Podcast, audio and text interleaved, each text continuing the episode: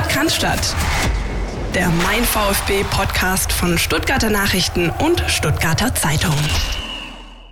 Ja, es äh, gibt natürlich auch in dieser Woche wieder Neuigkeiten rund um den VfB Stuttgart, sportlich auf der einen, vereinspolitisch auf der anderen. Und ähm, wir, Philipp, du und ich, Grüß dich an der Stelle. Grüß dich, Christian. Grüße gehen raus an euch da draußen. Gude. Wir haben äh, die Gelegenheit, uns mit Rainer Adrian zu unterhalten in äh, dieser Woche und ähm, haben uns auch mit ihm ein bisschen ausgetauscht. Das ist äh, ein Gespräch, das wir geführt haben, ähm, vorher aufgezeichnet und äh, werden wir nachher an der Stelle, ähm, wenn wir dann sozusagen diesen Part beleuchten, für euch auch ausstrahlen, wie man so schön sagt. Ähm, Ausgestrahlt hat der VfB nicht so wirklich viel. Am vergangenen Samstag in Leverkusen, da gab es eine 2 zu 5 Niederlage, über die werden wir natürlich sprechen und auch die versuchen ein bisschen einzuordnen. Mitgebracht äh, hat Nicolas Gonzalez einen Muskelfaserriss. Auch darüber wird es zu diskutieren sein. Ähm, Steffen Görsdorf vom Institut für Spielanalyse hat sich das mal ein bisschen näher angeschaut.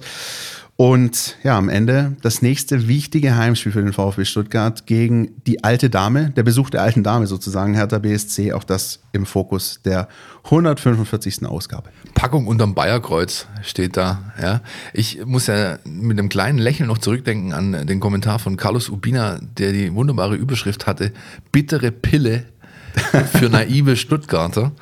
Und so war es dann aber doch auch ein bisschen. Äh, Navität muss man ihnen glaube ich, attestieren. Ähm, ein Stück weit auch einfach, dass äh, die Mannschaft zum ersten Mal in dieser Saison, finde ich, äh, nicht den richtigen Zugang zu einem Fußballspiel gefunden hat. Ähm, also ganz, ganz schlechte erste Halbzeit, hat, glaube ich, auch äh, jeder so gesehen, auch äh, teamintern waren da entsprechende Stimmen zu vernehmen.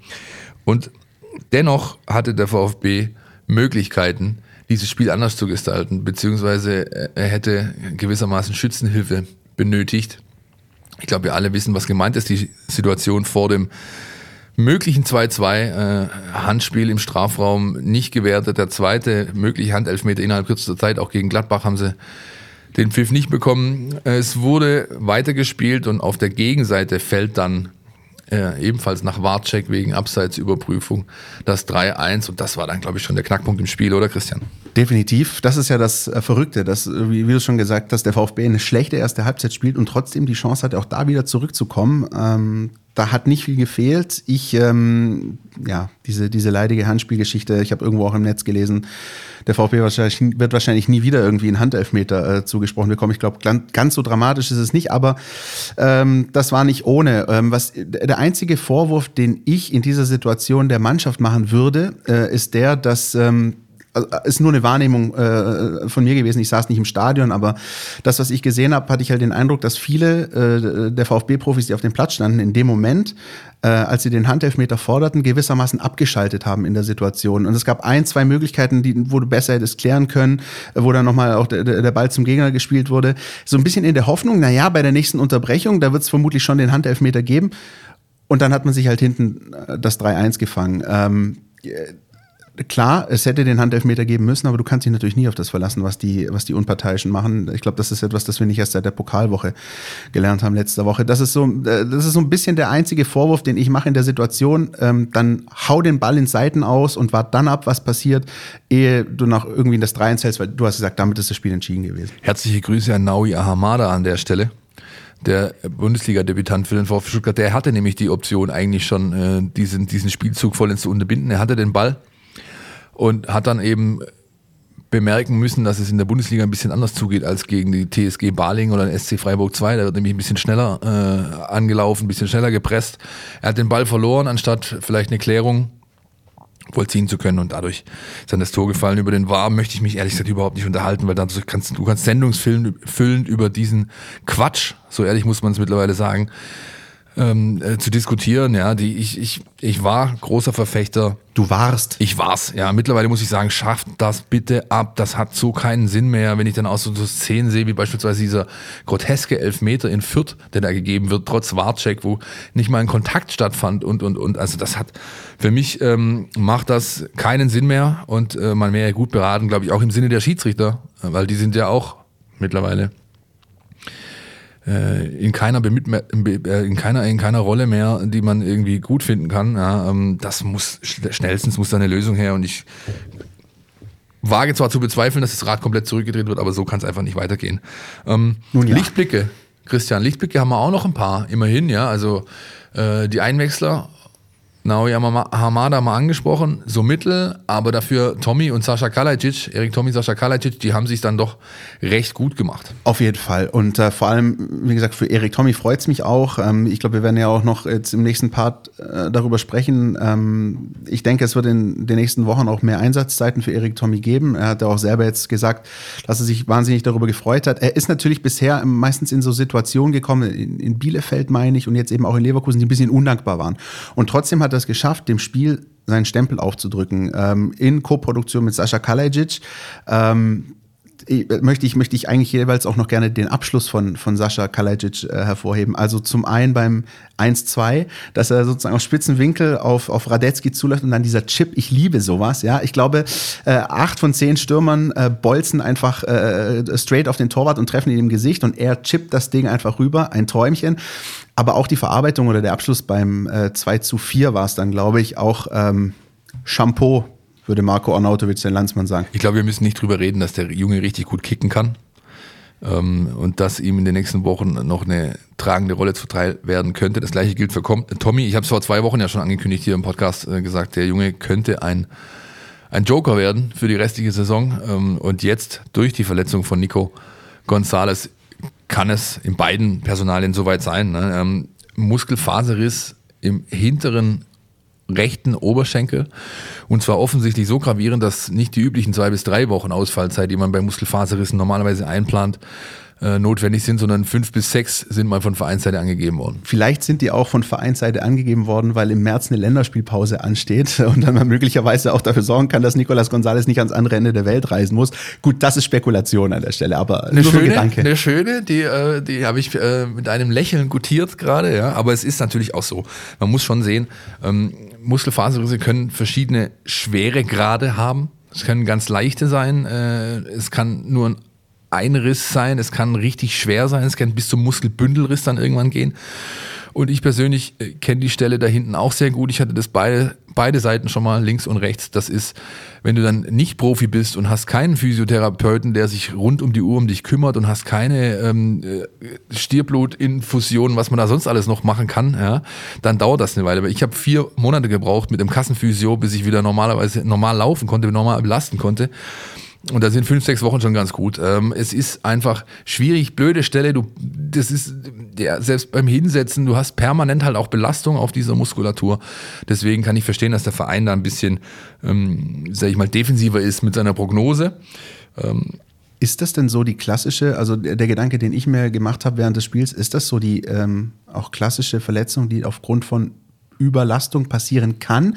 Oder ist das etwas, was halt einfach so passiert? Ich bin tatsächlich ehrlich gesagt nicht so im Thema. Ich habe nur wahrgenommen, dass in Leverkusen beispielsweise Sosa nicht gespielt hat, äh, wirklich der eine oder andere Spieler einfach mal eine Pause bekommen hat, ähm, um dem auch ein bisschen vorzubeugen, dass das nicht zu viel wird, jetzt aufgrund der ganzen englischen Wochen? Solche, solche Situationen passen, passieren normalerweise, so war es bei mir eigentlich immer entweder durch äh, abruptes Anstarten einer Bewegung oder durch abruptes Stoppen, ab, der Abbruch einer Bewegung. Und das den, das Gefühl hatte ich, letzteres ist passiert. Er ist mit Radetzky so ein bisschen zusammengerasselt da, ist so ein bisschen, äh, ja, äh, abrupt. Seine Ausholbewegung wurde dadurch ähm, ja, beendet und das, äh, das, ich glaube nicht, dass es auf Belastung zurückzuführen ist. Ähm, ich glaube sogar, dass Nico die Pause ganz gut tut, denn er hatte in den letzten ein, zwei Spielen wieder so eine Situation wie die, über die wir so kurz vor Weihnachten geredet haben, nämlich er will es einfach zu sehr. Er war ein bisschen verkrampft, hat er zumindest gewirkt. Äh, jemand, der ums Verrecken auf Schwäbisch gesagt versucht, einfach hier heute was zu reißen und dadurch eigentlich eher ähm, kontraproduktiv äh, agiert. Ja? Und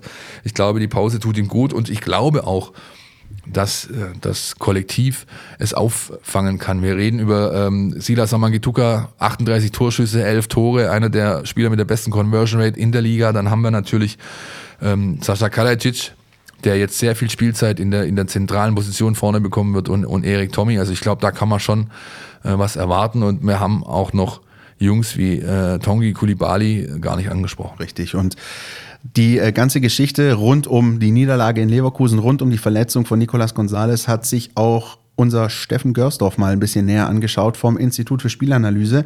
Wir haben ihn mal damit beauftragt, ähm, ja, mal ein bisschen auf die Suche zu gehen. Philipp, du hast gerade ein paar Namen genannt. Ähm, wie könnte diese Verletzung möglicherweise aufgefangen werden? Denn für den VfB stehen ja durchaus wichtige Spiele an in den vergangenen Wochen. Steffen, bitte. Es ist wieder passiert. Bei der in jeder Hinsicht bitteren 2 zu 5 Niederlage in Leverkusen musste Nico González bereits in der 22. Minute verletzungsbedingt ausgewechselt werden. Für den Argentinier kam Sascha Kalajdzic. Gab es darum einen Leistungsabfall im Angriff? Mitnichten. Der Österreicher avancierte neben dem ebenfalls eingewechselten Erik Tommy zum Topspieler der Partie im VfB-Dress. Zwei Tore, sechs Torschussbeteiligung. Mehr lieferte keiner auf Seiten der Stuttgarter an diesem Spieltag. Und das war beileibe kein Zufall. Das sollte den VfB-Fans auch Hoffnung für die kommenden Wochen machen. Denn ein allzu schnelles Comeback ist von Gonzales nicht zu erwarten. Vielleicht auch nicht anzuraten, denn für Stuttgarts Nummer 22 ist bereits die dritte Verletzungspause in dieser Saison. Sascha Kalajdzic hingegen ist topfit in dieser Spielzeit. In seinen 19 Einsätzen sammelte der Stürmer bereits 12 Torbeteiligungen. Achtmal traf er selbst, viermal legte der 2-Meter-Mann Tore auf. Damit landete der Österreicher direkt hinter Silas Wamangituka auf Platz 2 in puncto meiste Torbeteiligung im Team und vor Gonzales mit 9 Stück. Stuttgarts Nummer 9 allerdings allein auf seine Körpergröße zu reduzieren, wäre unangebracht. Im Gegenteil, Kalajdzic ist variabel. Zwar erzielte er drei seiner acht Treffer in der Tat mit dem Kopf, genauso viele jedoch auch mit dem rechten Fuß, als auch zwei Stück mit links. So variantenreich sein Abschluss ist, so ist der Angreifer auch nicht auf das eine klassische Muster festzunageln, wie er zum Abschluss kommt. Denn drei Treffer erzielte Kalajdzic im Positionsangriff, zwei nach Standards und abermals drei im Umschaltverhalten. Und noch was macht auch im Hinblick auf das Duell gegen Hertha BSC Mut. 60% seiner Torbeteiligung sammelte der Österreicher daheim. Und besonders gern trifft er in der Crunch-Time. Fünf seiner acht Tore hat der Stürmer nach der 75. Minute erzielt. Passenderweise kassierte Hertha bereits neun Gegentore kurz vor Abpfiff. Schlechter sind diesbezüglich nur die direkten Abstiegskandidaten Mainz 05 und Schalke 04 mit 11 bzw. 13 Gegentoren. Ja, also ähm, die Verletzung, fassen wir zusammen, ist bitter, aber im wahrsten Sinne kein Beinbruch. Was Besseres ist mir jetzt nicht eingefallen, sorry. Äh, der VfB wird äh, die Phase überstehen und es ist natürlich auch ganz entscheidend, da werden wir nachher noch drauf zu sprechen kommen, gerade in diesen Heimspielen. Ja? Äh, also ist jetzt möglicherweise zu Hause das neue Auswärts, Hertha, Schalke, dazwischen ist noch Köln. Elementare Spiele äh, für den weiteren Saisonverlauf des VfB Stuttgart. Es gibt Lösungsansätze. Danke, Steffen. Und ähm, ich würde sagen, ähm, machen wir an der Stelle mal einen Cut. Wir haben heute Mittwoch, den 10. Februar. Es ist ungefähr Mittag und das ist der Stand, äh, in dem wir diese Folge hier aufnehmen. Ähm, Philipp, du äh, möchtest noch was dazu sagen, bevor wir irgendwie äh, überleiten? Einen hätte ich noch. Die Gemengelage ist weiterhin sehr undurchsichtig. In diesem Sinne, ähm, hören wir mal rein in unser Gespräch mit Rainer Adrian. Dann lass mal reinhören. Kommen wir nun zur äh, großen Führungskrise beim VfB Stuttgart und äh, Philipp und ich haben dankenswerterweise die Gelegenheit mit VfB-Mitglied Nummer 1070 zu sprechen, nämlich kein geringerer als Rainer Adrian. Rainer, grüß Hallo, dich. Hallo, ich grüße euch auch. Wir freuen uns, äh, dass wir ähm, die Gelegenheit nutzen können und alles mal äh, ja, aufzurollen, über alles ein bisschen zu diskutieren. Aber vor allem, und das ist äh, unser Bestreben hier in diesem kurzen kleinen Gespräch, den Blick nach vorne zu richten. Also wie können wir, wie kann der VfB Stuttgart, die Fans, die Mitglieder diese Situation ja, lösen, wenn es denn irgend möglich ist. Das heißt eher die, der Blick nach vorne, die Suche nach, nach Ansätzen, das ist das, was hier so ein bisschen im Fokus steht und freuen uns, ähm, dass wir hier mit dir, wir haben uns vorher aufs Du geeinigt, äh, für euch da draußen die Info, ähm, zur Verfügung stehst, um uns ein paar Fragen zu beantworten. Ähm, Rainer, vielleicht mal vorweg die, die erste Frage, wie, ähm, wie nimmst du das alles wahr? Wie, wie, wie, wie tangiert dich auch das und, und trifft dich vielleicht auch persönlich, was da in den letzten Wochen und Monaten beim VfB passiert ist? Ja, natürlich trifft uns das alle auch äh, persönlich im persönlichen Umfeld und äh, jeden Tag neue Meldungen zu lesen, die teilweise richtig sind, teilweise falsch, Halbwahrheiten. Das, äh, das ist sehr unangenehm und es macht tatsächlich was mit dir als, als Person, weil es dann wiederum wirklich um Tarnen, Täuschen und Tricksen geht und nicht um persönliche Empfindungen. Die wir, Empathie unter den Teilnehmern ist völlig auf der Strecke geblieben. Äh, und so bleibt halt nur noch der Streit übrig und das ist nicht gut für den Einzelnen, aber auf jeden Fall nicht gut für den VfB Stuttgart. Als außenstehender Beobachter, Begleiter hat man den Eindruck, dass sich dieses Rad nur noch schwer, eigentlich eher gar nicht mehr zurückdrehen lässt. Wie ist dein Eindruck? Ja, es ist schwierig zu sagen. Natürlich idealtypischerweise wäre es die beste, beste Lösung möglicherweise. Also wenn man mal rein theoretisch vorgeht. Es waren ja auch schon Schlichtungsgespräche im Gange, es waren ja auch schon Männergespräche unterwegs. Äh, da ist jetzt nichts publik geworden, ich weiß jetzt auch nichts. Momentan macht man, sag mal, das Business ist vollkommen in Ordnung, wie es momentan abläuft, aber die Narben sind natürlich schon sehr dick.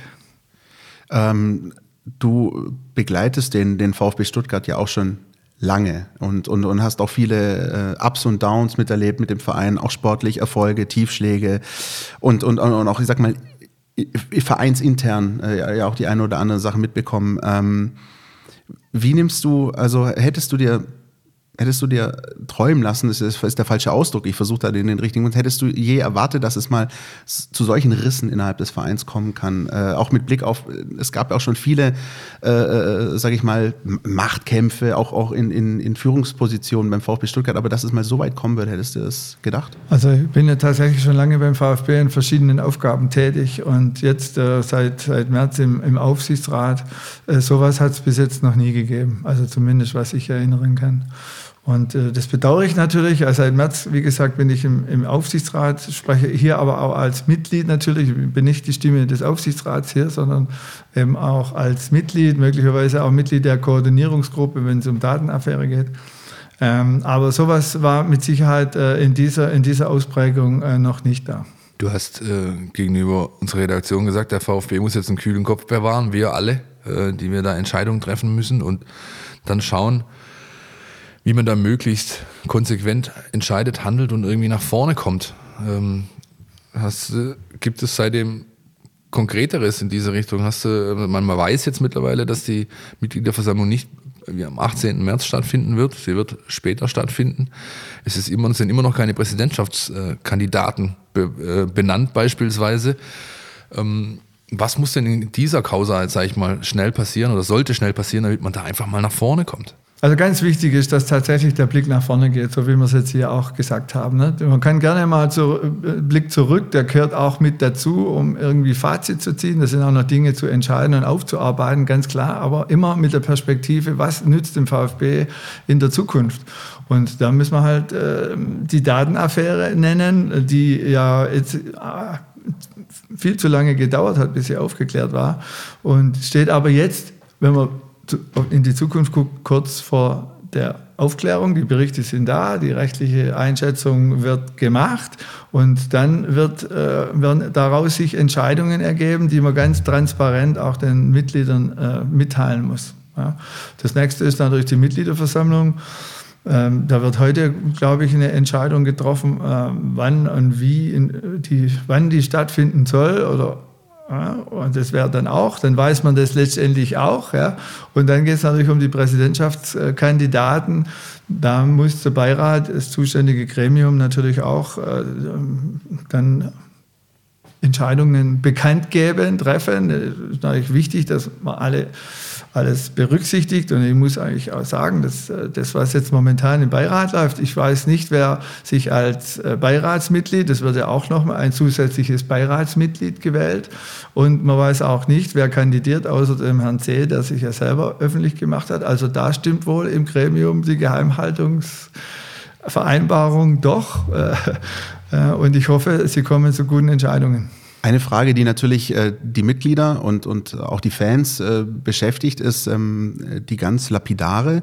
Äh, kann sich ein Vereinsbeirat oder generell ein Gremium, das die Kandidaten zur Wahl aufstellt, äh, kann es sich der Vereinsbeirat in dem Fall leisten, einen zuvor legitim gewählten äh, Präsidenten nicht zur Wiederwahl aufzustellen, äh, namentlich Klaus Vogt. Wie stehst du zu der Frage? Ja, ganz, ganz, ganz wichtiger und natürlich kritischer Punkt, wo, wo man nicht mit Ja oder Nein beantworten kann. Äh, die, die Satzungen sehen vor, die, die Satzung AG ist ja auch noch sehr jung. 2017 entstanden, äh, bis jetzt unverändert geblieben. Äh, man hat da sicherlich auch Erfahrungen gemacht, dass an der einen oder anderen Stelle noch was verändert werden muss. Das steht auch auf der Agenda. Es gibt eine Satzungskommission, die sich damit beschäftigt.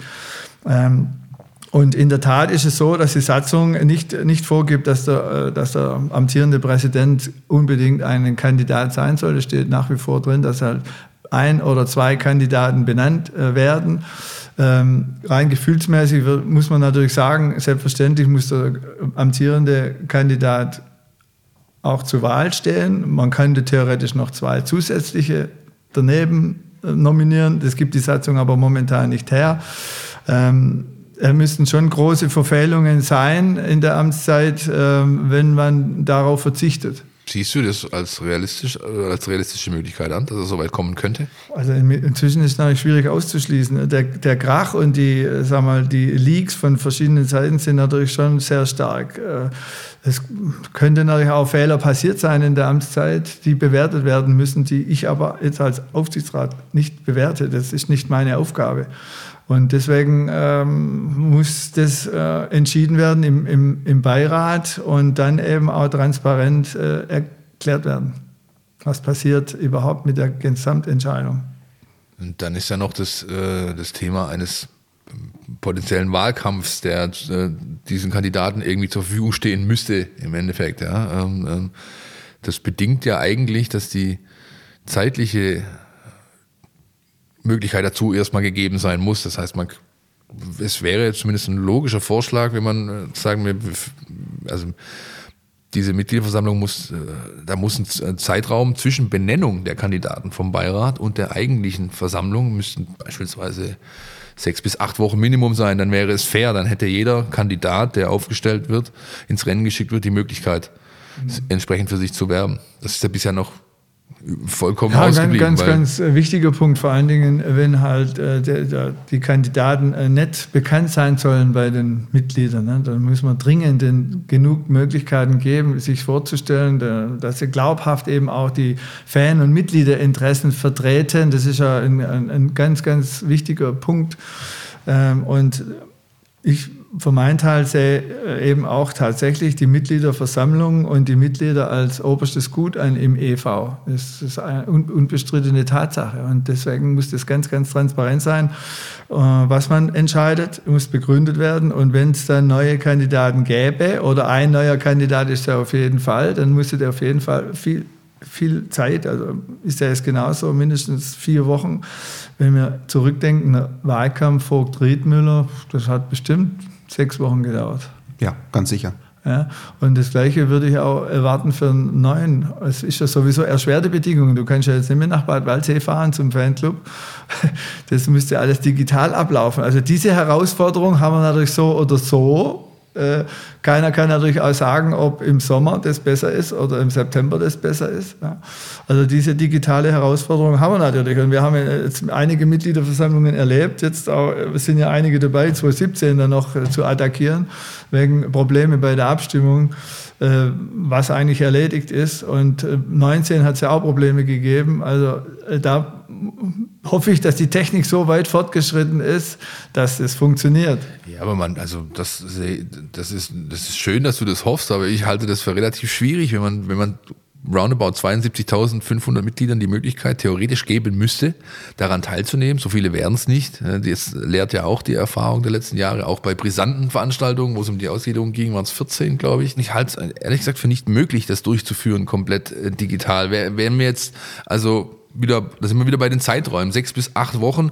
Äh, die Regierung hat auf dem Weg, als wir hierher gefahren sind, äh, hat die Nachrichtenagentur verkündet, die Regierung möchte den Lockdown bis zum 14. März verlängern. Ähm, ich mal sagen, irgendwo Mitte, Mitte, Mitte Mai würde ich mal schätzen oder nach der Saison wäre eine Möglichkeit gegeben, das, das, das als Präsenzveranstaltung im Stadion beispielsweise zu, äh, zu machen, wo der, die Räumlichkeiten groß genug sind.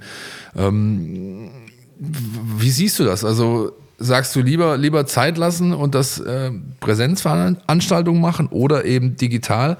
Zumal es ja auch von Vereinsbeiratsseite beispielsweise in den letzten Monaten immer wieder Äußerungen gab ähm, äh, und auch die, die Mitglieder entsprechend abgestimmt haben gegen Briefwahl beispielsweise. Also es ist ja eigentlich gar keine, keine Handhabe da, beziehungsweise die Erfahrung, WLAN-Gate und so weiter der letzten Jahre lehrt, da sind schon viele, viele äh, Fallstricke irgendwo drin ja, die Fallstricke sind da, wir lernen alle irgendwo dazu. Das äh, Zeitalter der Digitalisierung kann man nicht aufhalten. Also irgendwo müsste man das trotzdem äh, hinbekommen. Äh, es geht tatsächlich darum, wir haben ja schon mal die ganze Sache verschoben. Grundsätzlich ja. bin ich bei, bei allen äh, grundsätzlichen Sachthemen, die entschieden werden müssen, nicht, nicht für verschieben, sondern für entscheiden. Und dann haben wir eine klare Aufgabe, das dann umzusetzen in der Zukunft. Ähm, wenn wir jetzt äh, in Juni oder Juli oder wann auch immer kommen, ja, dann musst du aber das zusammenlegen. Ja. Du kannst ja nicht im Juli eine Mitgliederversammlung machen, im September schon wieder. Was macht das denn für einen Sinn? Ja, dann haben wir aber eine komplett ausfallen lassen. Also das sind dann auch Rechtsfragen, die da mit, mit reinspielen. Und dann gibt es natürlich eine Mega-Veranstaltung. Ja? Da, wird ja, da wird ja alles gewählt. Ja? Da, da wird ja alle Gremien, also Beirat wird gewählt, dann wird das Präsidium gewählt, dann wird der Präsident gewählt, alles in einer äh, Mitgliederversammlung. Das hat man ja absichtlich irgendwo entzerrt, damit es eben nicht passiert und ja. man weiß dann nicht, was rauskommt. Damit genügend Zeit ist für Redebeiträge, beispielsweise für solche wie deinen bei der letzten, ja. ja. Das, das wäre so ein Punkt gewesen, an dem ich jetzt tatsächlich eingehakt hätte. Ähm, klar, wir diskutieren auch pandemiebedingt, wir wissen nicht, wie es aussieht, äh, die Thematik Präsenzveranstaltung, digitale Veranstaltung. Aber du, Rainer, weißt ja auch eben aus der Vergangenheit, dass ähm, dein Wortbeitrag äh, damals bei der Mitgliederversammlung 2019 eben auch so eine Stimmung erzeugen kann, auch Menschen mitnehmen kann und, und, und ja, auch für, für Entscheider, sage ich auch mal, Dinge wahrnehmbar werden. Ähm, wie sehr nimmst du denn das wahr, was auch gerade so von Mitgliederseite, auch von Fanseite passiert? Also die, die, sind nicht im Stadion, aber ähm, äußern sich natürlich trotzdem und, und sind natürlich ebenso besorgt. Ähm, wie, wie, nimmst du da so generell die Stimmung wahr? Also die, die, die Stimmung, also zumindest die, die, man, die sich dann äußern, die Fangruppierungen, ich denke mal, die sind ja auch Mitglieder. Äh, die nimmt man natürlich wahr und die muss man ganz, ganz ernst nehmen. Also da, das Thema müsste auf, ganz oben in, auf der Agenda sein, mit den Leuten in Kontakt zu treten und ähm, äh, denen Dinge zu erklären, mitzuteilen, was die Pläne sind in Zukunft. Äh, und wie man dann eben mit den Mitgliedernrechten umgeht. Da hat man Vertrauen total verspielt mit der Datenaffäre, wo eben da auch möglicherweise Manip oder Ghostwriter unterwegs waren. Ähm, und jetzt eben auch die Aktion äh, Hitzesberger Präsidentschaftskandidat. Also die sind schon sehr gebeutelt. Und deswegen muss, muss man jetzt unbedingt die Mitglieder mit ins Boot holen. Aber momentan ich, hat man den Eindruck, äh, dass wenn man jetzt zum Beispiel sagt, ich, ich habe auch gesagt, die Mitglieder, die Ausgliederungsversammlung 2017 ist jetzt irgendwie auch rechtlich abgeschlossen, das ist meine Meinung. Ähm, und dann kann man doch jetzt nicht wieder anfangen, äh, die Mitgliederversammlung nochmal nach hinten aufzurollen und vielleicht den EV wieder einzuführen. Also äh, wenn einer das will, dann ist, ist er sicherlich, geht er sicherlich zu weit. Aber wenn du das jetzt wieder sagst, jetzt als reiner Adrian, dann habe ich auch schon wieder äh, ähm, Mitteilungen bekommen, zu sagen, ja, was haben sie mit dir denn gemacht? Du warst doch vorher irgendwie Mitgliederseite. Und, wenn, und wehe, du sagst irgendwie, der Daimler ist ein wichtiger Partner für den VfB Stuttgart und und wir sind froh, dass wir ihn, ihn haben. Und äh, äh wenn es Probleme gibt, dann klären wir das auch mit Einzelpersonen oder mit der Firma. Und das ist der Mitinhaber de, de, der AG. Ja. Also wir müssen dringend da wieder eine Basis finden zwischen EV und AG. Ja. Und das geht nur über einen Fan-Dialog. Ich glaube, das ist tatsächlich eines der größten Probleme. Größer noch als die äh, Personalien, die jetzt beispielsweise zu entscheiden sind, zu denen komme ich gleich. Aber äh, tatsächlich, dass ähm, sage ich mal, die Diskussionsebenen von diesem klassischen eine Seite, zweite Seite, schwarz-weiß, äh, Grautöne, differenzierte Betrachtung, all das ist äh, momentan in, der, in dieser Hitze der Debatte überhaupt nicht mehr möglich. Das ist tatsächlich eines der größten Probleme. Würde es helfen, denn das fordern ja viele, äh, die sagen, okay, du hast vorher auch gesagt, ESICON-Bericht ist da, rechtliche Bewertung findet gerade statt. Äh, daraus ergeben sich personelle Konsequenzen äh, oder müssten sich ergeben, nach allem, was man bisher weiß. Ähm, wäre das eine Möglichkeit, ähm, zu sagen, okay, also die Leute fordern Köpfe äh, im Endeffekt, ja, wir, und, und wir, wir lassen sie jetzt rollen, weil die rechtliche Lage aufgrund der Ermittlung das auch hergeben. Würde das überhaupt reichen? Wäre das eine Möglichkeit? Dass, dass, dass man sich, dass Konsequenzen irgendwie getroffen werden müssen, ist ja. Das ist unstrittig, das, das ist, das irgendwie, klar. Irgendwie, irgendwie klar. Das war schon aus dem Zwischenbericht, sind ja da Dinge äh, schon festgestellt worden, was Datenweitergabe angeht. Aber das ist wirklich ein komplexer Vorgang insgesamt. Ja, das 16, 17 war die Datenschutzverordnung noch nicht da aus, dem, aus 2018. Dann gibt es äh, die Mail 18. Alles das, was der Kicker halt äh, angeleiert hat. Äh, das sind unterschiedliche rechtliche Bewertungen da, sind unterschiedliche Handel, handelnden Personen dazu.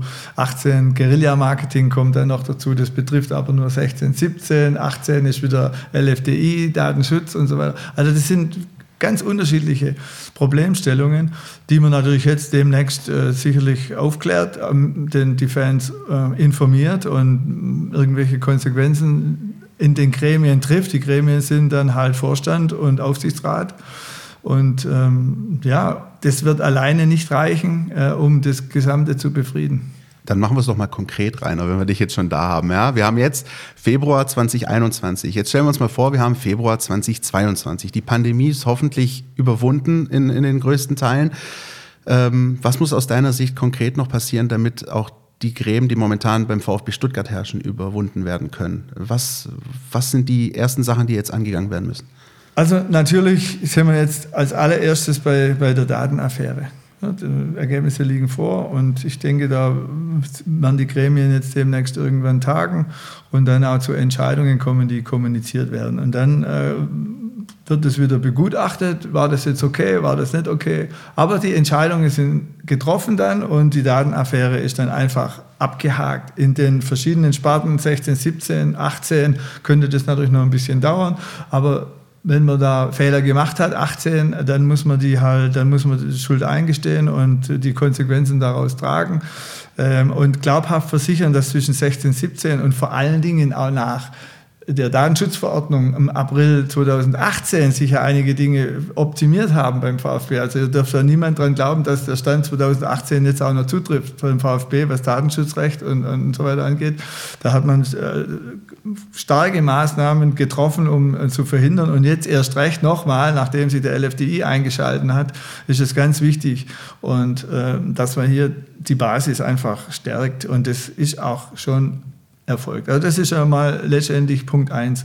Dann äh, muss man die Präsidentschaftskandidatur jetzt einfach klären und dann äh, aus, aus dieser Klärung heraus muss man den Mitgliedern versuchen zu verdeutlichen, dass tatsächlich die, die Fans äh, im Verein gut aufgehoben sind. Und deswegen ist für mich auch immer die Wichtigkeit gewesen, ähm, dass man sagt, EV-Belange und AG-Belange darf man nicht vermischen. Das eine ist die Mutter und das andere ist die Tochter. Und da, da kann man jetzt auch personell nichts vermischen, sondern wir müssen versuchen schon den EV eigentlich zu stärken in der gesamten Gemengelage.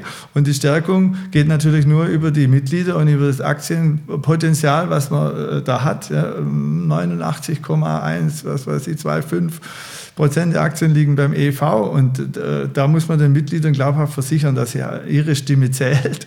Äh, und die Stimme dann letztendlich auch, auch dann vom EV-Präsidium in den Aufsichtsrat hineingetragen werden. Also es könnte sein, dass sie die, die paritätischen Verhältnisse dort verändern müssen, sollen, können.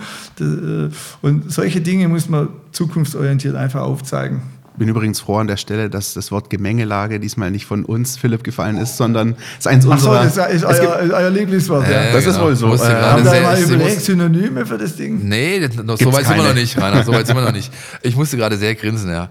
Ähm, ich danke dir erstmal für die, für die Einschätzung, auch für die offenen Worte. Ähm, wir werden natürlich das in den nächsten Wochen äh, gewohnt intensiv begleiten müssen, können, dürfen, je nachdem, wie man das sehen möchte. Ähm, ja, und äh, dann schauen wir mal, was sich in den nächsten Tagen hinsichtlich der von dir angesprochenen Punkte tun wird und ob es die Gremien tatsächlich schaffen, diese Diskussion, äh, sage ich mal, wieder zu versachlichen äh, und ein Stück weit die Mitgliedschaft auch äh, wieder mehr zu vereinen, denn schlussendlich geht's, das darf man, glaube ich, bei allem nicht vergessen, um den Club. Und äh, das ist in den letzten Wochen und Monaten so, ist mein Gefühl, bei dem einen oder anderen vielleicht ein bisschen ins Hintertreffen geraten. Ja, genau so ist es. Vielen herzlichen Dank, Rainer. Danke euch. Ich hoffe, ihr habt ein bisschen zur Befriedung beigetragen. Das war unser kurzes Gespräch mit Rainer Adrian. Ähm, er hat natürlich, merkt man ihm an, schon ein bisschen ähm, nicht überall die Katze aus dem Sack lassen wollen, hat aber doch auch ganz deutliche Worte gewählt, was ich gut finde äh, bei Rainer ist sein Ansatz generell. Er ist konstruktiv, er ist nach vorne gedreht und er hat einfach im Blick das Wohl des großen Ganzen. Ja, man muss natürlich beispielsweise auch sehen, es ist ja irgendwo legitim, dass aufgrund der Verfehlung, die es offensichtlich gab, Köpfe gefordert werden. Dass da Personalien äh, im Raum stehen, die, die geklärt werden müssen. Durch die, das bringt ja noch eine weitere Frage mit sich, nämlich die, wer, wer soll denn nachfolgen? Also du brauchst ja irgendwie, du kannst jetzt nicht einer Seite sagen, alle raus, alle raus, hier Köpfe rasieren und hast aber keine adäquaten Personalien in der Hinterhand, die dir diese Positionen besetzen und die dir weiterhelfen, dieses, äh, dieses, dieses Dilemma irgendwie aufzuklären. Ja? Ähm, Vereinsbeirat gibt es einen Posten, hat er angesprochen, dann haben wir die, die Thematik äh, bei der eigentlichen in diesem Jahr noch anstehenden Mitgliederversammlung ist der Vereinsbeirat als solches äh, zu wählen, die Spitze beispielsweise. Ich kann an der Stelle nur appellieren, dass es Menschen gibt äh, oder Menschen geben sollte, sagen wir mal so, aus, dem, aus der Mitgliedschaft, die einfach äh, versuchen, sich da mehr einzubringen, ja, als das vielleicht in der, in der Zukunft, äh, in der Zukunft, in der Vergangenheit der Fall war. Und ich glaube, auch die vergangenen Wochen so dramatisch und so äh, teilweise auch wirklich niederschmetternd sie für den VfB und alle, die es mit ihm halten, waren, äh, haben die vergangenen Wochen trotzdem gezeigt, dass es diese Menschen auch gibt. Also Menschen, die sich für den VfB äh, interessieren, die mitfiebern, die mitleiden, die sich aber auch einbringen wollen, die sich engagieren wollen. Ähm, die eine oder andere Person hatten wir vielleicht auch in unserem Podcast zu Gast und, und, und. Es sind Fans, es sind Mitglieder, es sind, es sind auch Menschen wie äh, Christian Riedmüller, an den ich zum Beispiel denke, ja, von dem wir es auch schon hatten, der, der sich da auch einbringt. Also der, der VfB, ähm, beschäftigt gerade viele Menschen und es ist aber nicht so, äh, dass es diese Menschen nicht gäbe, die da möglicherweise übernehmen könnten. Und ähm, genauso wie du es gerade gesagt hast, Philipp, bei Rainer Adrian hatte ich einfach auch den, äh, den Eindruck, ähm, da ist jemand, dem geht das auch an die Nieren, was gerade Also passiert er beim. VfB Stuttgart Ja, ja. passiert. Und, ähm, und der möchte aber, und das, das war so dieser Grundansatz, den wir hatten, es muss ja jetzt weitergehen. Also es bringt ja jetzt nichts, äh, äh, großartig zurückzuschauen, wenn dann diese äh, Datenaffäre, und das hat er auch gesagt, äh, aufgearbeitet ist, und zwar bis zum allerletzten, so dann gilt der Blick nach vorne und dann muss der VfB in ruhige Fahrwasser kommen. Und ähm, ich finde das wichtig, dass, ähm, dass jemand, der ja auch so eine Größe äh, im Verein ist äh, und auch schon in der Vergangenheit gespielt hat in verschiedenen Positionen und jetzt eben auch noch, ähm, sich da einbringt und sagt, hey Leute, reißt euch mal zusammen, wir müssen hier an der Stelle weiterkommen. Ja, bin gespannt, äh, wie, wie, es weitergeht. Also das ist natürlich äh, erstmal noch, bleibt es ein Dauerbrenner-Thema ähm, und hat hoffentlich bekommt es irgendwann auch die Komponente, dass sich mal, mal Diskussionen irgendwie versachlichen, ja, dass man versucht, wie gesagt, ähm, ein bisschen mehr ähm, lösungsorientiert irgendwie zu agieren, äh, sich, sich zu äußern und nicht nur, dass da ständig Leute Fingerpointing betreiben und gegeneinander und du hast aber dies und da und, und funktioniert ja so nicht. Ja. Ähm, nichtsdestotrotz, es wird spannend bleiben. Das können wir, glaube ich, an der Stelle einfach mal so als Haken setzen und dann würde ich gerne mich mal um den Nachwuchs kümmern an der Stelle. Sehr gerne. NLZ News. Neues von den Nachwuchsmannschaften. 4 zu 0 beim KSV Hessen in Kassel haben die äh, Jungs von Frank Fahrenhorst am Wochenende mitgebracht. Das ist also da ganz komisch irgendwie äh, eine Parallele auch zu bemerken zum VfB 1, also zu den Profis. Da läuft es auswärts auch deutlich besser als zu Hause. Beim VfB 2 ist man, glaube ich, jetzt in der Regionalliga Südwest auf Position 2 der Auswärtstabelle, Heimtabelle Platz 15 oder 16. Ähm, Ist schon kurios. ist wirklich kurios, ja, und äh, ich, da geht's halt nicht so mit von wegen, lass uns mal versuchen, irgendwie die Rhythmen aufzubrechen und wir machen mal eine Nacht im Hotel. Das ist da gar nicht drin, ja, sondern die fahren halt hin und kicken. Ich finde es auch immer wieder krass, wenn du diese Filme siehst, oder die Mitschnitte von den Plätzen. Ich meine, ey, das ist Bezirksliga-Format so. Ja. Du gehst auf irgendeiner Gummimatte da, in, in, in Kassel kickst du da und also das ist schon abgefahren. Ähm, die Geschichte mit Steinbach ist zum fünften Mal abgesagt worden, eben auch, weil wir, glaube ich, alle, ihr müsst ja nur aus dem Fenster gucken, gerade hier in einem Winter sind in Deutschland, den man hier schon länger nicht mehr gesehen hat.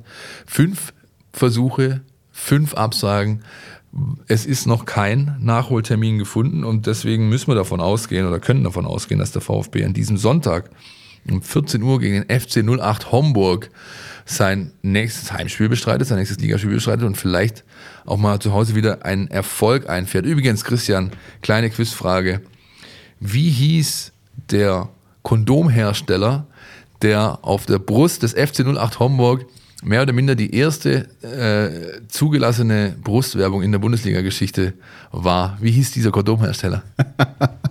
Quizfragen aus der Hölle. Ah Mann, ich, ah, ich weiß es eigentlich, aber ich weiß es doch nicht. Ich sage jetzt mal Billy Boy. Das war die Kondommarke London. Natürlich. Von der London Rubber Company. Sehr, sehr großartig. Ich habe diese Tage mir ein Buch gekauft. Äh, Ich kannte das natürlich schon vorher, aber ich, ich bin deswegen auch wieder drauf gestoßen.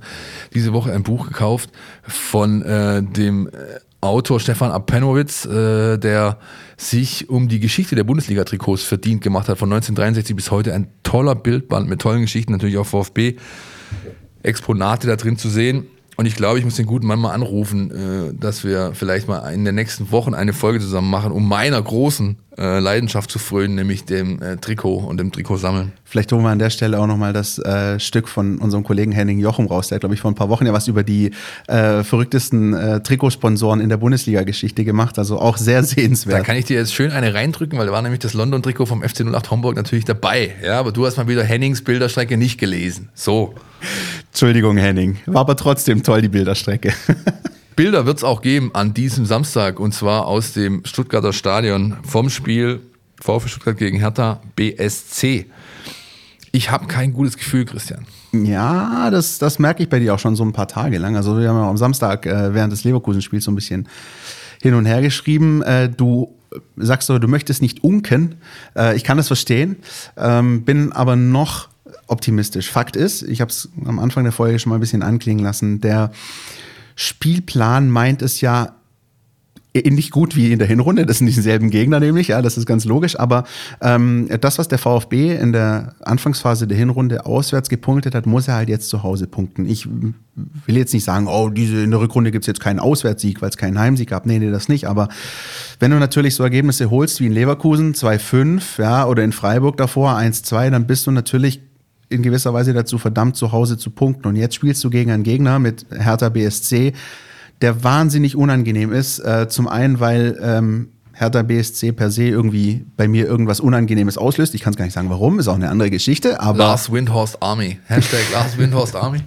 das ist das eine. Das andere ist ähm, auch ähm, ja die Tatsache, wie jetzt äh, bei der Hertha auf dem Transfermarkt äh, tätig geworden ist. Ich muss nur den Namen Sami Khedira nennen. Auch da gibt es natürlich Stimmen und die kann ich auch verstehen. Bei mir im Freundeskreis hat, äh, hat jemand mal gemeint, das, was ähm, für die Hertha jetzt Sami Khedira ist, hat der VfB mal mit Mauro Camoranesi gemacht, nämlich einen altgedienten Weltmeister zu holen, der nichts reißt.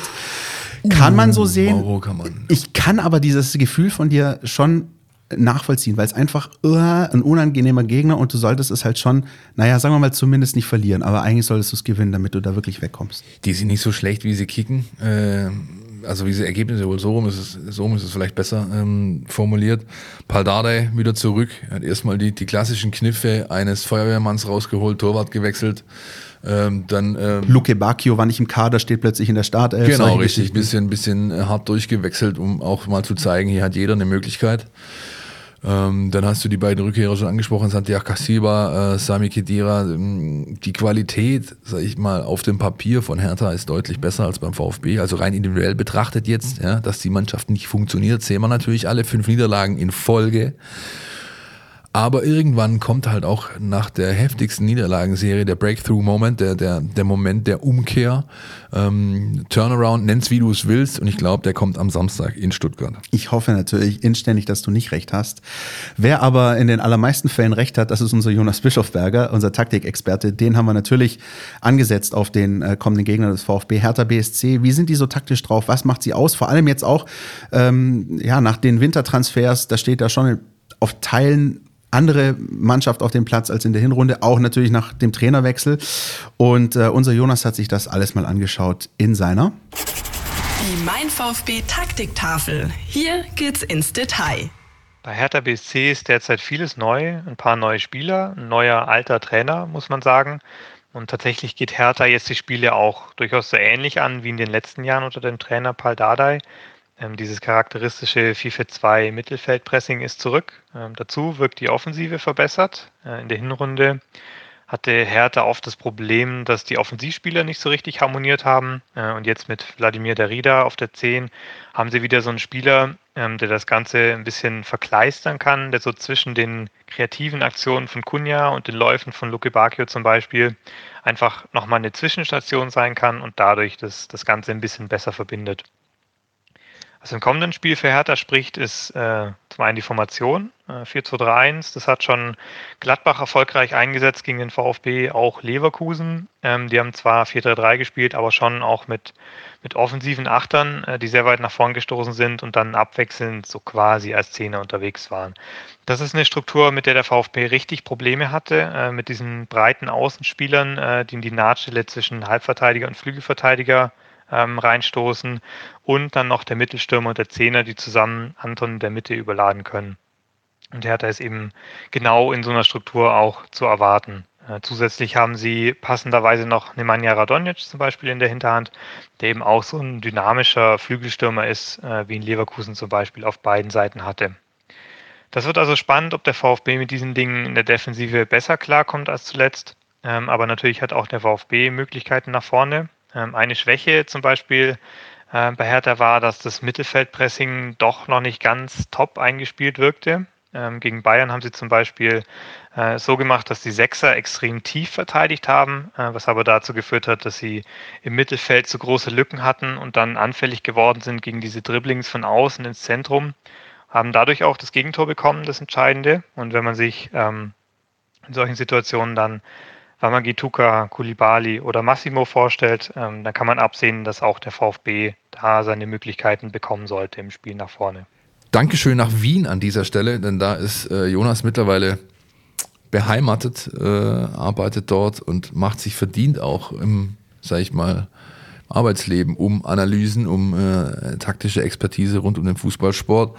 Ähm, ich glaube, ein Faktor äh, wird erstmal sein für den VfB jetzt, dass er es endlich mal schafft, eine defensive Stabilität hinzubekommen. Wir haben am Anfang jetzt viel über die Offensiven gesprochen, über Tommy, über Kalajic ähm, und wer da sonst noch alles rumturnt, der eine Rolle spielen könnte. Aber ich glaube, der Schlüssel muss erstmal sein, dass du nicht mehr in jedem Spiel so viele Tore frisst. Ja, also Schnitt liegt, glaube ich, bei 1,1 1,6 oder 1,7 pro, pro, pro Spiel auf dem VfB. Ich müsste es nochmal nachschauen, nagelt mich nicht drauf fest, aber es ist definitiv zu viel. Und dieser Verbund, Torhüter, Dreierkette, Maschinenraum davor mit den beiden Sechsern, da waren in den letzten Wochen auch Spieler dabei, die nicht immer konstant das abgerufen haben, was sie können. Und ich glaube, das ist einer der Schlüssel jetzt für Samstag. Zumal jetzt auch nicht nur mit Blick auf die Hertha, sondern eben auch was danach mit Köln, das ist noch viel extremer äh, passiert mit Schalke. Alles Mannschaften sind, die auch aus Standards gefährlich sind. Und das ist etwas, das ist jetzt in Leverkusen nicht der Fall gewesen, ist aber auch eine andere Mannschaft. Aber jetzt kommen die Spiele gegen diese Mannschaften, die, ah, ich sag's mal so, den schmutzigeren Fußball spielen. Genau. So, gegen ja. die du eben auch schmutzig gegenhalten musst. Da muss dieser Heimsieg gegen Mainz, muss auf jeden Fall als gutes Beispiel dienen. Ähm, allein die Tatsache, dass die Mainzer jetzt auch wieder ähm, gegen Union gewonnen haben, zeigt ähm, im Nachhinein auch nochmal, wie wichtig das war, auch diesen diesen, diesen Fluss der, der Mainzer zu durchbrechen in diesem Spiel. Aber genau das Gleiche passiert jetzt gegen die Hertha. Du hast es gerade gesagt, die kommen aus einer Niederlagenserie. So ein bisschen ähm, Gesetz der Serie mäßig müsste jetzt das Erfolgserlebnis kommen. Ich würde mich freuen, wenn es ein bisschen später passiert. Aber mh, du hast auch in den Spielen der Hertha eben gesehen, die haben teilweise wirklich unglücklich verloren. Also dieses Spiel gegen die Bayern, äh, äh da haben die echt ein ordentliches Spiel gemacht. Kunja hat in der letzten Minute die Ausgleichschance, lässt er einfach liegen. Ja, also das sind, das sind schon Sachen, Deswegen meinte ich ja vorhin, die sind ergebnistechnisch, äh, stehen die natürlich nicht gut da mit fünf Pleiten in Folge, aber so schlecht kicken die halt nicht. Und die haben Jungs drin, die richtig gut Fußball spielen können, wenn es denn funktioniert. Ja, also das ist dann die Aufgabe des Trainers, das ist auch die Aufgabe, vielleicht dann auch ein Stück weit jedes Einzelnen, sich, sich unterzuordnen. Gerade Kunja ist da angesprochen, ein Spieler, der sehr gerne mal äh, sich eine Extrawurst brät oder zwei, wie es halt bei Brasilianern so oft der Fall ist. Kannst du dich noch erinnern, Marcelo bei, äh, bei Hertha, dieser, dieser bunte äh, Partyvogel, der mal mit, äh, mit äh, dicken Fellmänteln und weiß gefärbter Friese und sonst wie aufgetreten ist. Aber so ein Spieler ist Kunja auch, kann jederzeit der Unterschiedsspieler sein, kann Spiele alleine entscheiden, hat aber eben auch den Hang, eben zu sehr sich auf seine individuelle äh, Leistung sozusagen zu fokussieren und dadurch zieht es natürlich auch eine Mannschaft runter. Das ist ein Eindruck, den ich übrigens äh, im Hinspiel in Berlin sehr, sehr hatte von der Hertha. Also ähm, du hast angesprochen, nominell sicher besser als der VfB, wenn du dir die elf Einzelspieler anschaust, die auf dem Platz stehen. Aber äh, der Grund, warum der VfB dieses Spiel in Berlin gewonnen hat, war, weil auf Seiten des VfB eine Mannschaft auf dem Platz stand. Und übrigens, das dürfen wir an der Stelle auch nicht vergessen, äh, zu der Phase in der Hinrunde hat Nicolas Gonzalez auch gefehlt. Also auch, Richtig, ja. auch da hat es der VfB geschafft, in diesen Spielen dann die nötigen Punkte zu holen. Ähm, und das war eklatant in dem Spiel, fand ich, weil du gesehen hast, und wen der Labadia damals noch alles gebracht hat in der zweiten Halbzeit. Da kam ja ein Offensiver nach dem anderen und de facto hat die Hertha nicht eine wirkliche Chance rausgespielt. Und das ist genau die Tugend, das ist natürlich so lapidar immer gesagt, aber genau das ist der Fall. Wenn der VfB es schafft, mannschaftlich geschlossen aufzutreten, dann ist da natürlich was drin. Du darfst aber nicht dich sozusagen von diesem Hertha-Spiel anstecken lassen. Sobald du das machst und auch so deine, deine, deine Einzelgeschichten anfängst hier zu machen, dann äh, bist du wahrscheinlich eher auf verlorenen Posten. Dann kriegst du irgendeinen blöden, äh, irgendeine Halbflanke oder irgendeinen Freistoß und, und verlierst das Ding 0-1. Ähm, das ist ein gefährliches Spiel. Also ich, ich gehe mit dir noch nicht ganz so mit, indem ich sozusagen diese, diese Angst noch nicht verbreiten will, aber ich will sagen, es ist ein sehr gefährliches Spiel und ähm, mit diesem Spiel kannst du wirklich die, die, die Richtung vorgeben für die nächsten Spiele. Ganz wichtig. Mir wird hier, Dinge werden mir hier unterstellt, Angst verbreiten. Also bitte, nein, ich habe einfach kein gutes Gefühl und ich kann das eben auch begründen. Habe ich vorher schon getan. Für mich kommt vieles neben der mannschaftlichen Geschlossenheit, du hast ja angesprochen, und neben der defensiven Stabilität, ich habe die angesprochen, kommt auch noch vieles ähm, in der in dem 8er, 10er Raum beim VfB zusammen. Ja. ja? Ähm, da hast du jetzt schon, schon gemerkt, dass äh, Gonzo Castro eine sehr, sehr tragende Rolle spielt. Man merkt ja immer oft erst, was eigentlich fehlt, wenn es denn fehlt. Und das ist in dem Fall ganz deutlich zu bemerken. Du hattest jetzt in Leverkusen den Versuch unternommen mit Speed und Laufstärke, mit Teto und mit, mit, mit Förster. Ähm, ich glaube jetzt gegen so eher zähere oder schmutziger auftretendere Mannschaften, wie du es schon schön gesagt hast, ähm, müssen da andere Spieler hin auf diese Position. Ich denke da an Clement, ich denke an die Davi. Ich weiß, die haben die letzten Wochen und Monate nicht die große tragende Rolle gespielt, aber sie bringen eben zwei Sachen mit, die du in der Situation, in der der VfB sich jetzt befindet, brauchst, nämlich Spielstärke, ja, Ballsicherheit, Standardqualität. Exakt. Und, und Clement, die Davi sind genau die Spieler, an die ich auch gedacht habe. Daniel, die Davi vielleicht noch ein bisschen mehr. Ja, weil zum klar, Beispiel. Also ja. Philipp, äh, muss man nicht drüber reden, äh, unterperformt hier, seit er in Stuttgart ist, ist ja ganz klar. Wobei auch da immer mal wieder ein wirklich guter Standard bei rumkommt. Aber bei Daniel Didavi, sage ich mal so, das äh, wird auch seinen Grund gehabt haben, warum er beispielsweise in Leverkusen nicht zum Einsatz gekommen ist. Also da war, wird mit Sicherheit auch der Spielplan eine Rolle gespielt haben, hey, hm, welche sind die Spiele, wo wir eher auf Dani Didavi äh, setzen müssen und da gehört das Hertha-Spiel. Dann lass es, dann lass Philipp außen vor und setz, stell mir Tommy dahin. Dann agierst du mit, mit äh, Tommy und mit Didavi, zwei spielstarke Spieler, einer mit mehr Zug Richtung Tor, der andere ist mehr äh, Verteiler, Standardschütze, beide können sehr gut Standard schießen, ähm, hinter Kalajdzic, dann wäre das für mich, sage ich mal, ein Angriffsdreieck, äh, außen flankiert, Sosa, Wamangituka. Damit könnte ich äh, tatsächlich was anfangen und würde mir relativ hohe Chancen ausrechnen, als Trainer gegen die Hertha was zu reißen. Das, meine Damen und Herren, war die Vor- Stellung der Startaufstellung für das Heimspiel gegen Hertha BSC, präsentiert von Philipp Meisel. Mal schauen, ob es soweit kommt. Wollen wir noch kurz ähm, ein bisschen über die, die Lage der Liga reden? Also ähm, mal, mal gerade, was sich da hinten tut. Wir sind jetzt nicht verwegen und schauen nach oben, äh, keine Sorge, sondern wir schauen weiterhin auf das, was sich da unten tut. Ähm, Schalke, puh, ja, schwierig. Mainz. Also wenn die am Wochenende nichts reißen, sind die abgestiegen. Da brauchen wir noch nicht drüber reden. Denke ich auch, denke ich auch. Und, und zumal, also ob sie jetzt absteigen oder nicht, aber sie sind punktetechnisch schon so weit vom VfB weg, dass man sich da, glaube ich, keine Sorgen machen muss. Mainz, hm, abgestiegen, Christian. 13 Punkten, für dich auch abgestiegen. Ich bin mir da noch nicht so sicher. Also so Heim, also eine, eine, Mannschaft, die, ähm, das ist doch eigentlich der Klassiker, eine Mannschaft, die abgeschlagen scheint und dann ja. plötzlich in der Rückrunde beginnt, zu Hause zu performen. Gegen Mannschaften wie Leipzig und Union, die also bisher eine gute Saison gespielt haben, würde ich nicht abschreiben. Ich mache mir eher Sorgen um Arminia Bielefeld. Ähm, ich bin sehr überrascht, ähm, dass der erste FC Köln äh, in, in Mönchengladbach gewonnen hat, zumal sie, nachdem sie in, in Regensburg rausgeflogen sind, auch eher so im Tief waren. Da aber nochmal herzliche Grüße an Borussia Mönchengladbach. Ihr habt ganz schön was an, an Sympathien verspielt bei mir in der vergangenen Woche. Ich mag so Wettbewerbsverzerrer nicht, die dann irgendwie so die halbe Mannschaft austauschen. Aber der FC Köln hat die Punkte geholt. Ähm, die haben genau. 21 Punkte. Die sind also als auch nur noch vier Punkte weg. Vier hinterm VfB. So, und dann hast du die Hertha, die bei 17 steht. Und deswegen ist dieses Spiel so wichtig. Ja, und, und, und du, wie gesagt, also ich kann mich da immer nur wiederholen. Wir haben jetzt schon mehrfach drüber gesprochen. Die Wochen bis zu dieser Länderspielpause sind entscheidend. Äh, danach kannst du wirklich sagen, ähm, wenn das für dich läuft und die entsprechenden Ergebnisse holst, dann hast du eine sehr ruhige äh, Schlussphase dieser Saison, kannst vielleicht auch mal dies, das ausprobieren, kannst vielleicht mal einen Jungen ranführen oder Einsatzzeiten geben, der, der bisher halt eher weniger zum Tragen kommen konnte. Ähm, das alles würdest du dir erarbeiten können, wenn du eben jetzt diese Wochen, wann ist sie? Mitte oder Ende März? Wann ist die? Die ist äh, Mitte März, so um den, um den 20. rum. Ja, also, wenn du bis dahin, äh, ähm, sag ich mal, 35 hast auf der Uhr, 34, 35, dann kannst du, glaube ich, davon ausgehen, dass dir nichts mehr passiert. Und das muss das Ziel sein jetzt für den VfB Stuttgart. Genau, den nochmal den Spielplan in Erinnerung gerufen. Jetzt dieser eminent wichtige Dreierpack, ja. Hertha, Köln, Schalke. Und dann hast du vor der Länderspielpause noch Hoffenheim und Bayern. Hoffenheim auch äh, nicht in der Spur, sind wir uns einig, aber wir wissen, dass das eine wahnsinnig unangenehme Mannschaft ist. Über die Bayern muss ich nicht reden, auch wenn die dazwischen drin wahrscheinlich Champions League spielen. Das heißt, das sind wenn jetzt die drei zurückkommen Spiele. aus. Wo sind sie gerade? Keine Ahnung. In Doha, Katar. Wer Ich möchte da nicht, ob, hin? weiß nicht, ob, das, ob der Tower Doha Katar genauso hardcore unterwegs ist wie die in Brandenburg und dann sagt, tut mir leid, heute wird hier nicht mehr geflogen. Wer weiß, aber es ist. Aber, aber wir können festhalten, diese ja. drei Spiele jetzt sind wahnsinnig ja, ja, wichtig. ja. Ich würde sagen, wir machen für diese Woche Knopf dran.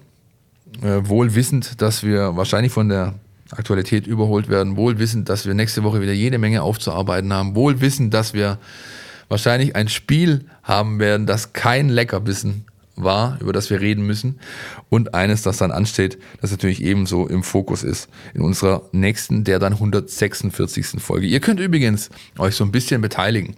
Und zwar 146 steht an, 150 bald. Zur 150. Folge haben wir uns heute Morgen unterhalten in unserer Redaktionssitzung und gesagt, was, wie machen wir das, wie gehen wir das an, was machen wir denn? Wir wollen was Besonderes machen, wir wollen irgendwie äh, euch auch ein Stück weit einen Schmankerl bieten. Ähm, und dazu würde ich euch einfach mal aufrufen, äh, mitzuarbeiten, nämlich äh, schreibt uns eine Mail an info@meinvfb.de. Was würdet ihr gerne hören in der 150. Folge? Was äh, ja, habt ihr vielleicht noch nie von uns gehört? Was ähm, ist euch auf dem Herzen? Wie könntet ihr euch vorstellen, dass so eine Sendung auszusehen hat? Wir wollen einfach mal ein bisschen sammeln, um dann zu schauen, ob wir daraus ein schönes Sendungskonzept stricken können, das darüber hinausgeht, einfach alte Outtakes hervorzukramen und die hintereinander zu packen. Und ähm, vielleicht auch nicht zu viel singen. Das wäre vielleicht auch nicht so gut.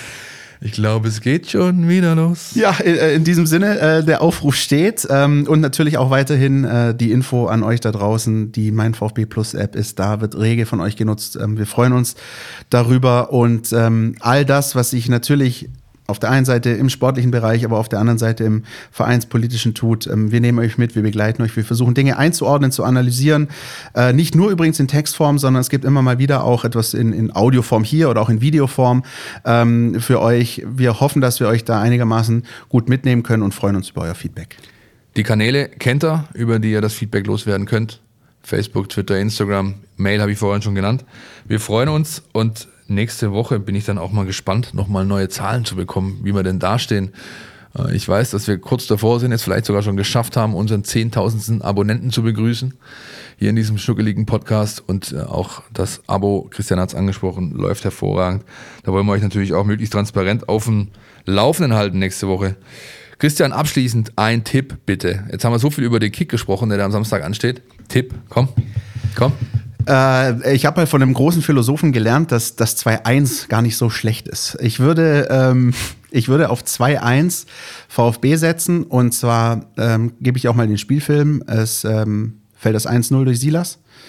Dann äh, äh, murmelt die Hertha irgendwie den Ausgleich rein und ähm, in der Schlussviertelstunde schlägt der VfB nochmal zu in Person eines langgewachsenen österreichischen Angreifers.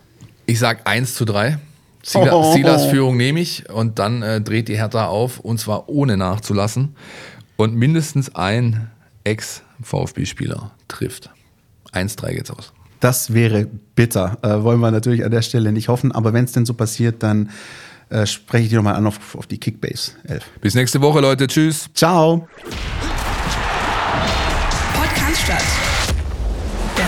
Der Mein VfB Podcast von Stuttgarter Nachrichten und Stuttgarter Zeitung.